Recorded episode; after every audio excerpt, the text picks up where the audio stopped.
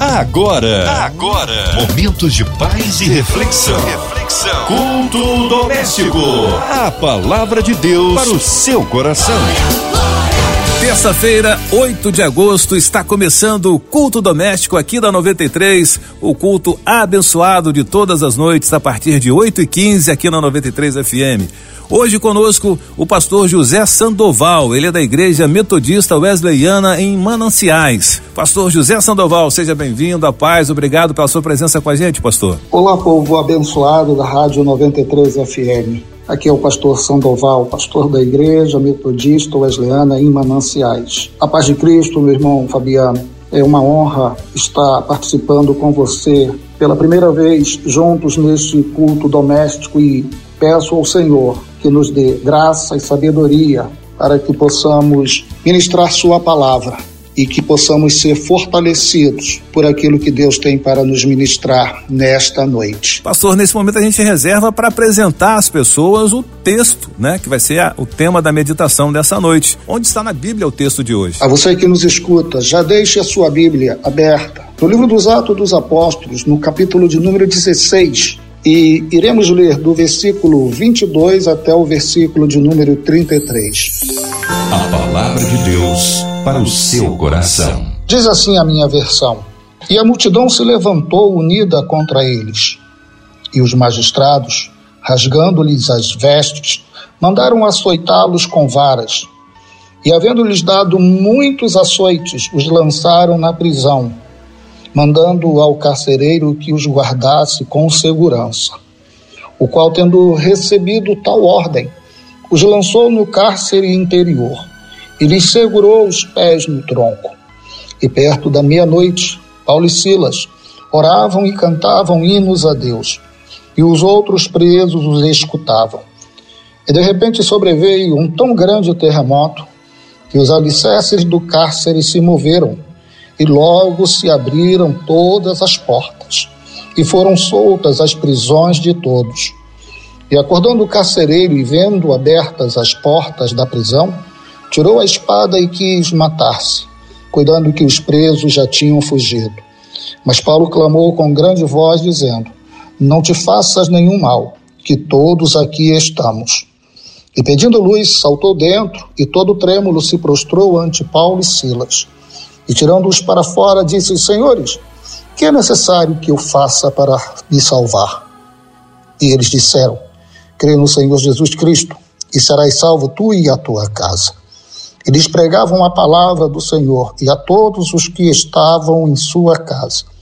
E tomando-os consigo naquela mesma hora da noite, lavou-lhes os vergões e logo foi batizado, ele e todos os seus. O capítulo de número 16 do livro dos Atos dos Apóstolos, ele se inicia com Paulo pretendendo seguir numa direção. E por duas vezes o Espírito Santo o impede de seguir a direção que ele imaginava para si e para Silas. E de repente lhe aparece um varão e diz a ele e a Silas: passa a Macedônia e vem nos ajudar. E Paulo segue a orientação que ele entende que vem da parte de Deus. Isso é importante você deixar clara na sua mente. Muitas vezes o caminho que Deus estabelece para nós, ele inicialmente pode parecer um caminho de dor e de sofrimento, mas com certeza Deus há de transformar poderosamente a situação e começar algo grandioso através daquilo que para nós parecia perdas, mas para Deus significava o início de uma grande obra. Paulo chega a Filipos e nós vamos verificar posteriormente que nessa cidade, uma grande igreja, uma forte comunidade de fé, que Paulo exalta no final da sua vida, por ser a única igreja que não o deixou, não o abandonou e sempre esteve enviando recursos para o sustento e para a manutenção do apóstolo Paulo. Paulo, após a conversão de Lídia, ela convida Paulo e Silas para ficar na sua casa. Durante muitos dias, Paulo indo à sinagoga para orar, uma jovem que era explorada por comerciantes vis, ela tinha um espírito de adivinhação e ela declarava todos os dias que Paulo passava que eles eram homens enviados por Deus. A sua declaração era verdadeira, mas o espírito que motivava ela, que controlava ela, Paulo percebe, Paulo verifica que é um espírito maligno. E já incomodado por ter passado muitos dias e aquela mesma situação se repetir, Paulo vai e dá ordem para que o espírito que a controlava saísse dela. E nesse momento ela fica livre das correntes que lhe aprisionavam, das correntes que lhe mantinham sobre o jugo de pessoas e sobre o jugo do mal. Aqueles que lucravam com essa jovem, imediatamente, ao ver que haviam perdido a sua fonte ilícita de renda, acusam Paulo e Silas diante dos magistrados deles estarem cometendo crime contra a lei romana. A multidão eufórica, a ponto de até mesmo matarem Paulo, o magistrado manda primeiro que eles fossem açoitados e que depois eles fossem mantidos presos até o dia posterior. Muito bem, lembremos-nos que Paulo e Silas estavam seguindo a orientação de Deus. Paulo e Silas estavam seguindo o caminho que o Espírito Santo havia traçado para eles. E agora Paulo está machucado, Paulo está ferido, Paulo está sangrando, Paulo e Silas estão agora presos numa prisão romana do século I. Muitos de nós, muitas vezes, não entendemos o motivo ou porquê estamos aprisionados ou estamos numa situação que aos olhos humanos parece uma situação ou parece um momento de perda. Lembremos-nos sempre de uma coisa: são nos momentos das maiores lutas que enfrentamos é que demonstramos a nossa fidelidade a Deus. Diante de uma situação que Paulo e Silas com certeza não compreendiam, não entendiam, pois eles haviam praticado bem para com aquela jovem. Eles estavam seguindo a orientação do Espírito Santo. Eles pararam nessa cidade porque o Espírito Santo os levou até este lugar. Mas agora, por seguir a orientação de Deus, eles estavam feridos e machucados dentro do cárcere interior de uma prisão romana, como eu disse, do século I. Se uma prisão nos dias atuais é algo que nos causa pavor, porque prisão alguma é um spa, mas imaginemos uma prisão do primeiro século. E o autor Lucano ele tem o cuidado de nos dizer que o carcereiro, quando recebe a incumbência de manter vigilância sobre Paulo e Silas, ele toma a decisão de colocá-los no cárcere interior, ou seja, no lugar mais sujo, mais escuro, mais úmido, mais vil que havia dentro de uma prisão romana do século I. Mais do que isso, além de estar no fundo do poço de uma prisão romana, Paulo e Silas são presos ao tronco. Seus pés, suas mãos são amarradas. Eles estão numa posição incômoda. Eles estão numa posição de castigo. Mas pasmem, irmãos, diante de tanta dor, diante de tanto sofrimento, quando muitos poderiam blasfemar contra Deus, reclamar com Deus, Paulo e Silas tomam a decisão que é a decisão mais prudente que nós podemos tomar. Me lembro de Jó, quando sem saber o que estava acontecendo no reino espiritual, em que Deus havia permitido a, a Satã que tirasse tudo que Jó tinha e depois retirasse também a sua saúde. O autor do livro de Jó nos mostra que ele se prostra e adora a Deus. Com certeza, a lembrança da atitude de Jó, ela emerge na mente de Paulo e ele consegue perceber que nada, como ele vai escrever aos Romanos, nada pode nos afastar de Deus. E ele com certeza sabia que aquela situação, que aquela condição não seria permanente, como a situação que te aprisiona nesta hora, neste dia, não vai durar para sempre. Ah, o sofrimento, a dor, tem diante de Deus um tempo específico.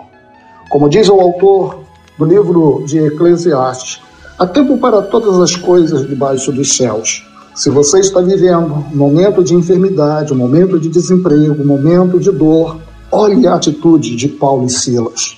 Quando a atitude que se espera de alguém nessa situação fosse uma atitude de lamento, de blasfêmia, nós verificamos que Paulo e Silas decidem adorar ao Senhor. Enquanto eles cantam, e preste bem atenção, nós só sabemos que à meia-noite Deus agiu, mas não temos no texto especificando exatamente quando eles começaram a adorar. Eu entendo e eu creio que desde o momento que eles chegaram naquela prisão, que eles ficaram presos àquele tronco, eles começam a louvar ao Senhor. Como diz uma canção, eles devem ter dito: adorar é o que sei, adorar é o que sou. E enquanto eles vão cantando, e enquanto aos olhos humanos nada acontece, mas no reino espiritual, a adoração a Deus começa a tomar todo aquele lugar um lugar de criminosos. O texto lucano nos diz que os presos param para ouvir o que Paulo e Silas cantavam. Nós vivemos um mundo que está aprisionado, um mundo que vive em constante dor e sofrimento. Qual tem sido a sua atitude diante das suas perdas? Qual tem sido a sua atitude diante dos seus embates das suas guerras. As pessoas estão olhando para nós. Procure transformar a atmosfera de onde você está. As pessoas precisam ver que em qualquer situação nós louvamos e glorificamos ao Senhor, porque Ele não importa a circunstância, ele prometeu que sempre estaria conosco. E com certeza, Cristo estava com Paulo e Silas lá no fundo daquela prisão fétida, daquela prisão úmida, fria, escura. Mas Paulo não se deixa vencer pela situação. É o que eu digo para você nesta noite. Comece a adorar, comece a adorar por mais que não haja forças dentro de você, comece a balbuciar algumas sílabas, dizendo: Deus, tu és bom, Deus, tu és grande, Deus, tu és poderoso. Comece a louvar a Deus. Deixe que essa presença maravilhosa do Senhor invada o teu interior e comece a se expandir dentro da tua casa, dentro da tua família, dentro do, dos teus vizinhos, dentro da rua que você mora, dentro do teu ambiente de trabalho, do teu ambiente escolar. Há milhares e milhões de pessoas aprisionadas ao, em nossa volta. Qual tem sido a nossa atitude? Como enviados de Deus a esta terra. Paulo e Silas vencem as circunstâncias e eles começam a adorar. Eles começam a glorificar o nome do Senhor. E à meia-noite, veja bem, meia-noite, Deus responde à adoração dos seus servos. A meia-noite é o tempo que Deus deixou Paulo e Silas estarem naquela situação terrível. À meia-noite, Deus se manifesta através de um terremoto que abala os alicerces daquela prisão. As correntes que aprisionavam Paulo e Silas são destruídas, as portas das prisões se abrem. E nesse terremoto, o carcereiro desperta do seu sono. E atordoado pela situação em sua volta, desesperado ao imaginar que os presos haviam fugido, e com isso, não só ele, o carcereiro, mas a sua família seriam mortos pela autoridade romana por ele ter sido negligente no cuidado dos presos, ele agora pretende dar cabo da sua vida. Mas Paulo e Silas, dentro daquela prisão, eles gritam: não faça isso, não faça isso com você. Todos nós aqui estamos. E o carcereiro chega diante de Paulo e Silas, trêmulo, amedrontado, porque ele nunca havia experimentado uma situação como essa. E ele se prostra diante de Paulo e de Silas. E a sua pergunta, ela é excepcional. Paulo e Silas não pregaram nenhuma mensagem de palavras para aquele homem, mas ele percebe que há algo sobrenatural na vida daqueles dois prisioneiros. E ele lhes pergunta o que eu faço para ser salvo? O que eu faço para ser parte da família de Deus? Paulo e Silas lhe respondem: crê no Senhor Jesus Cristo, e não apenas você, mas toda a sua casa será salva. E é interessante que aquele homem que recebe o Cristo de Paulo e de Silas, ele mesmo antes de ser batizado, o texto nos mostra que ele pega Paulo e Silas, leva-os para a sua casa, ele cuida, ele lava, ele coloca remédio nas feridas. Quando nós nos encontramos com Jesus Cristo, amados, Cristo nos salva para que a gente possa lavar e colocar remédio nas feridas das pessoas que estavam aprisionadas pelo poder do maligno, pelo poder de Satanás. Nós temos em nossas mãos um poder que Cristo diz que é capaz de até mesmo fazer montanhas se moverem. Mas não espere ver montanhas serem precipitadas no mar. Comece servindo as pessoas. Comece lavando as feridas e quantas pessoas feridas nós temos em nossa volta. E depois disso, tanto o carcereiro quanto toda a sua casa foram batizados e tiveram o seu encontro com Jesus Cristo. Eu encerro a minha palavra dizendo: muitas vezes na nossa vida, como crentes, como servos de Deus, nós chegaremos a situações que podemos não entender mas isso não pode roubar de nenhum de nós a nossa adoração e o nosso louvor a Deus. Podemos estar preso pelos pés, preso pelas mãos, mas o inimigo jamais poderá aprisionar a nossa adoração, a nossa fé em Jesus Cristo. Que Deus te abençoe.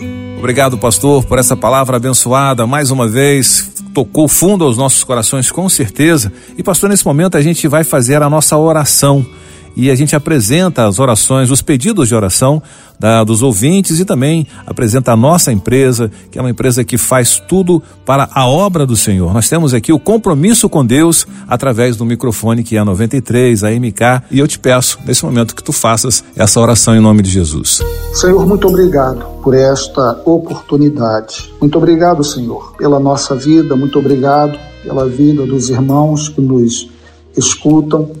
Muito obrigado, Senhor, pela vida de cada família, Santo Pai, que eu desejo que nesta noite sejam, Senhor, alcançadas pelo Evangelho que alcançou aquele carcereiro.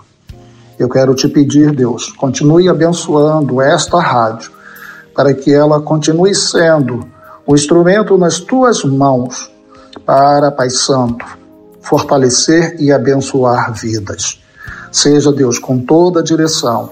Seja, Senhor, com aqueles que nos escutam dos hospitais, das prisões, do seu trabalho nesta hora.